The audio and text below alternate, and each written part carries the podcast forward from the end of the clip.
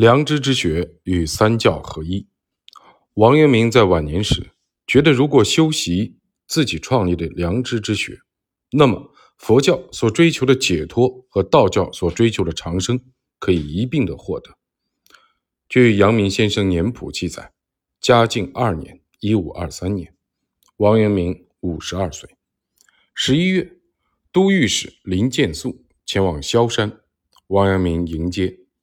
林建素的随行弟子张元冲在舟中问王阳明：“二世与圣人之学所差毫厘，为其皆有德与性命也；但二世与性命中着息私利，便谬千里。今观二世作用，亦有功于吾身者，不知亦须兼取。”王阳明回答说：“说兼取，便不是。圣人尽性之命，何物不备？何待兼取？二世之用，皆我之用。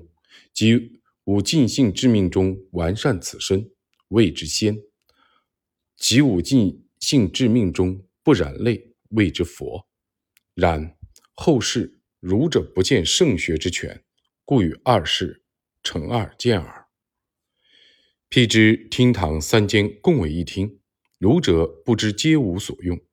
见佛事，则搁左边一间与之；见老士，则搁右边一间与之。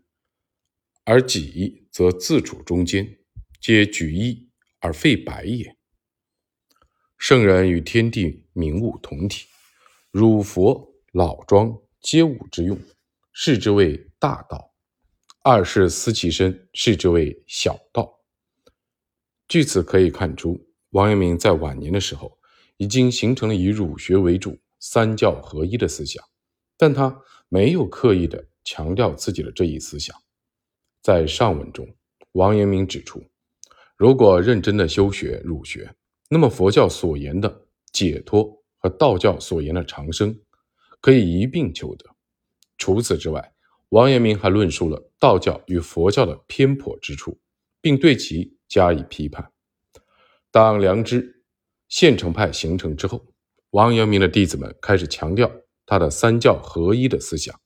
例如，王阳明的高徒良知现成派的代表人物王龙溪就曾评价说：“现之的良知之学乃三教之灵书。”同时还指出：“吾儒。”未尝不说虚，不说寂，不说微，不说密，则是千圣相传之秘藏。从此误入，乃是范围三教之宗。